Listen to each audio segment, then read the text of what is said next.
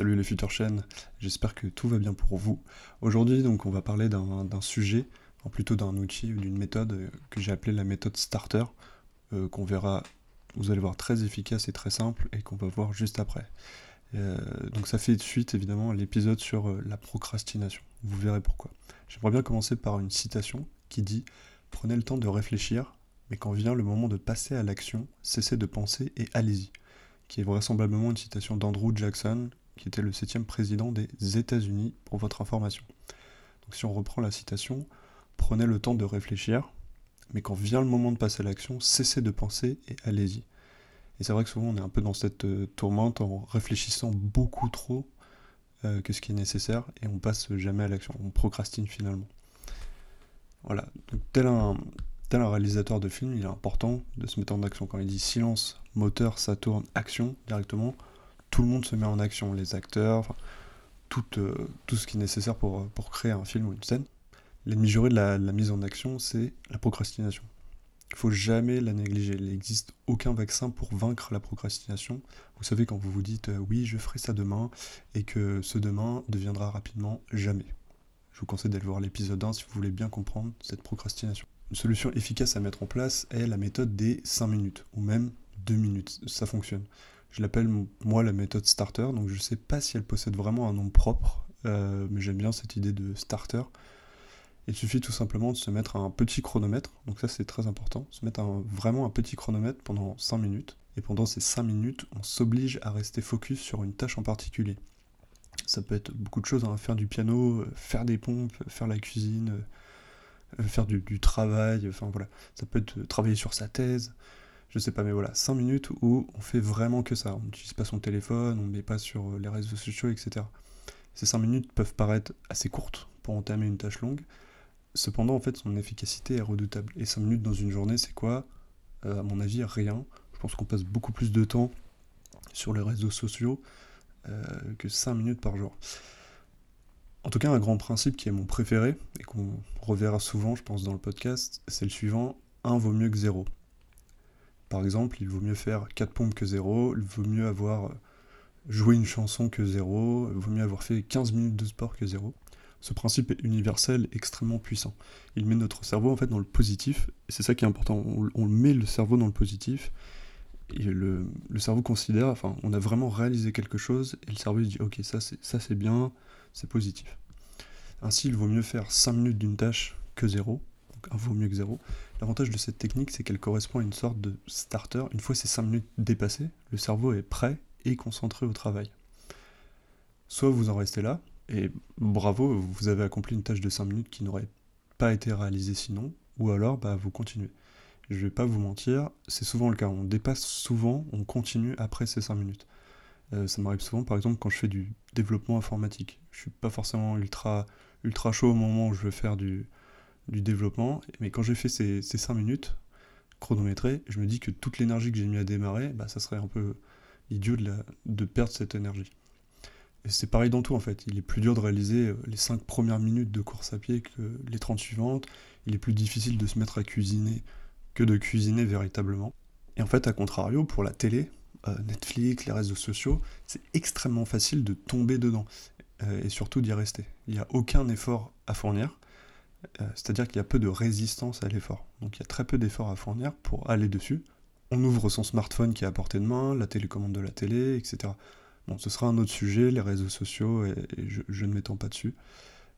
Mais voilà, souvent, euh, quand on veut faire quelque chose qu'on on procrastine un petit peu, c'est qu'on n'a pas forcément très envie de le faire. Et donc la méthode starter, la méthode des 5 minutes, on peut l'appeler euh, comme on veut, permet justement de, de contrecarrer ça. Je vais faire un petit exercice de, visualisation. Euh, imaginez que pendant un an, tous les jours, vous vous obstinez à réaliser une minute par jour de piano. Une minute par jour, eh ben, pendant un an, ça fait plus de 6 heures de piano. Ça paraît pas énorme. Si on prend 5 minutes par jour, pendant 365 jours, du coup, cela correspond à plus de 30 heures, soit une petite semaine de travail. Si on fait 10 minutes de piano par jour, cela correspond à 60 heures par an. Ok, alors c'est pas une règle exponentielle, mais on peut rapidement atteindre des stats intéressantes en y passant très peu de temps par jour. D'ailleurs, c'est souvent la répétition qui est importante et pas forcément la force de travail d'un coup. ce qui est important de retenir, c'est que ces 5 minutes sont un starter, donc vous y passerez quasiment toujours plus de temps. J'ai un autre parallèle intéressant, qui est la lecture. En lisant 5 pages d'un livre par jour, pourtant c'est pas grand chose, 5 pages, on lit facilement plusieurs livres par an. Euh, dans mon cas, avant je, lisais, je ne lisais pas du tout. Euh, maintenant je lis environ un livre par mois, plus ou moins, 12 livres par an. Ça fait quand même une bonne moyenne pour quelqu'un qui ne lisait, euh, pour ainsi dire, jamais.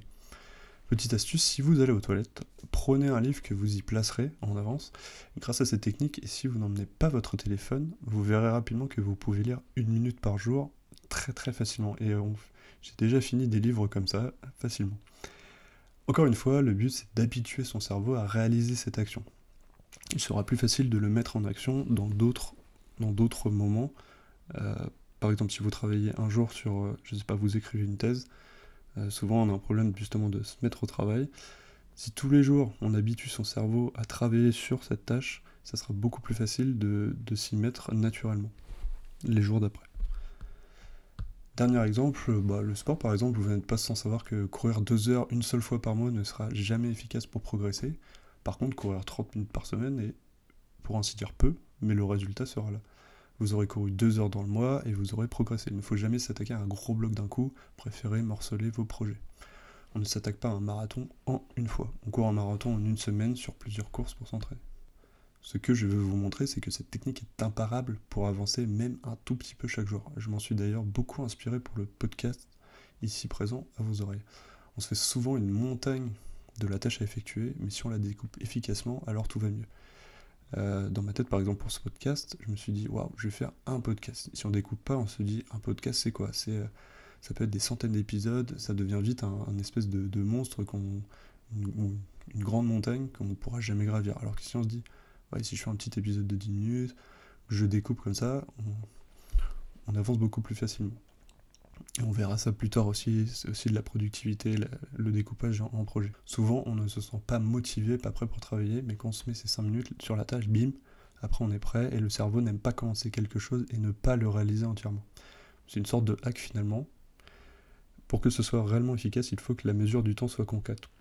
Je vous conseille vraiment d'utiliser un chronomètre réglé sur 5 minutes. Cette méthode peut paraître évidente pour certains, mais le jour où je l'ai découverte, ça franchement littéralement changé ma vie. J'ai fait beaucoup plus de choses et en profondeur sur la durée. Et c'est évidemment une technique anti-procrastination. L'évolution de cette technique correspond à la méthode Pomodoro que nous verrons prochainement. Je ne sais pas dans quel épisode, mais on verra ça. La méthode Pomodoro, c'est un Pomodoro, pardon, c'est un peu l'évolution de la méthode Starter. C'est une technique qui dit on se concentre 25 minutes sur une tâche et sur le, sur le même principe, on se concentre 25 minutes sur une tâche. Moi, je propose la méthode starter qui est quand même pas mal et vachement conseillée pour vraiment démarrer, se mettre en action et habituer son cerveau au positif. Et voilà, bah, ce fut un plaisir de partager sur ce sujet cette petite technique, euh, cette petite méthode qui est hautement efficace et que je recommande vraiment à tout le monde. Ça paraît dérisoire, euh, très très simple, mais en fait souvent les techniques les plus simples sont les plus efficaces. Et c'est un peu la technique anti-procrastination par excellence. En attendant, N'oubliez pas, ce que vous plantez maintenant sera récolté plus tard.